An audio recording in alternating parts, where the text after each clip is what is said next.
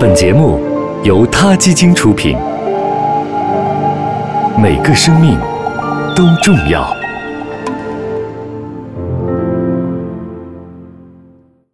欢迎收听今天的他 Radio，获取每天最新节目推送，请关注他 Radio 微信公众号。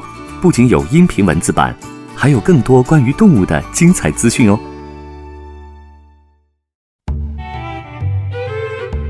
猴年的春节就快要到了，今天咱们就来说一说猴子。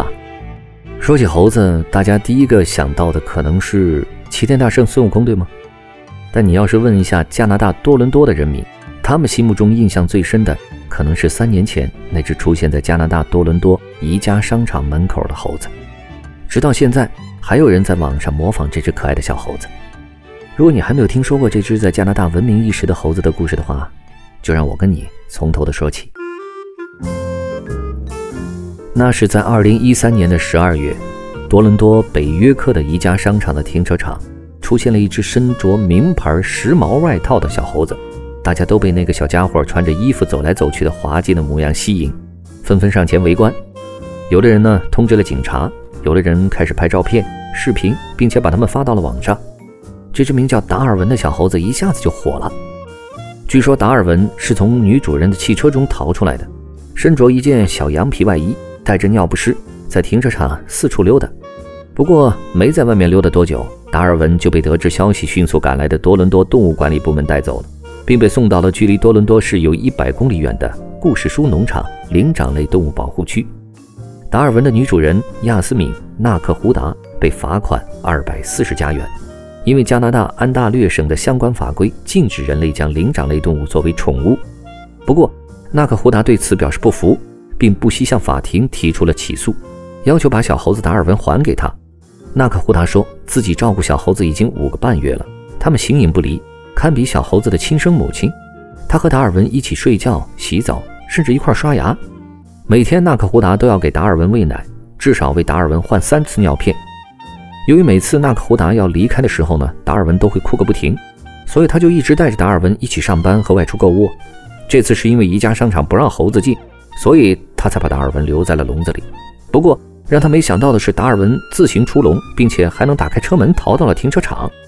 纳克胡达说，他原来只是替别人喂养达尔文，当时达尔文才只有一个半月大。可是当主人要领回达尔文时，达尔文却紧紧抓住纳克胡达的手不放，而且还大声尖叫。这使纳克胡达觉得自己能够照顾好达尔文，而达尔文也不愿意离开他，于是他就顺势收留了他。法院在二零一四年作出裁决，不仅没同意把达尔文还给纳克胡达，还要求纳克胡达支付八点三万元给收养达尔文的动物保护区。要不回达尔文，纳克胡达在二零一五年年初又买了一公一母两只日本雪猴。他声称自己完全有能力照顾好动物。加拿大动物立法基金会说，纳克胡达能够再买猴子，说明安大略省对外国动物的立法不充分。不知道这两只日本雪猴的命运现在究竟怎么样了？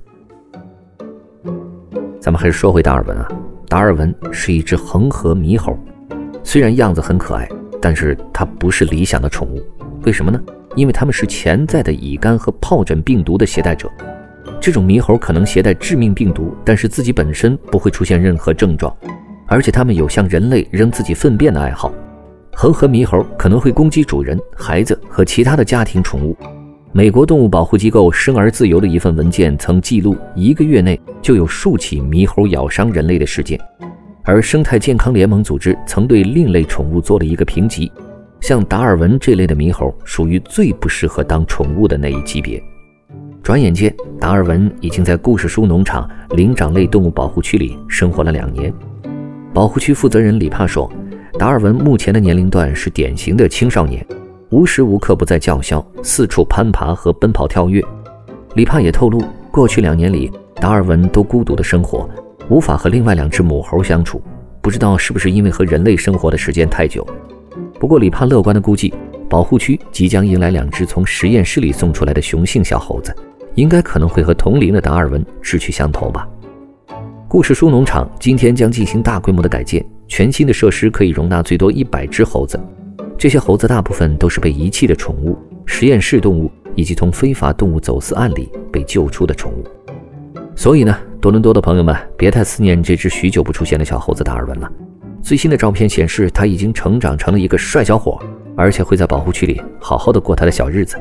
请记住，大圣永远不属于任何人。好了，这期的 t a Radio 就到这里，我们下期再见。他 Radio，中国大陆第一家动物保护公益电台。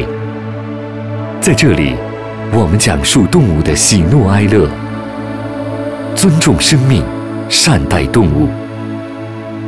他的世界，因你而不同。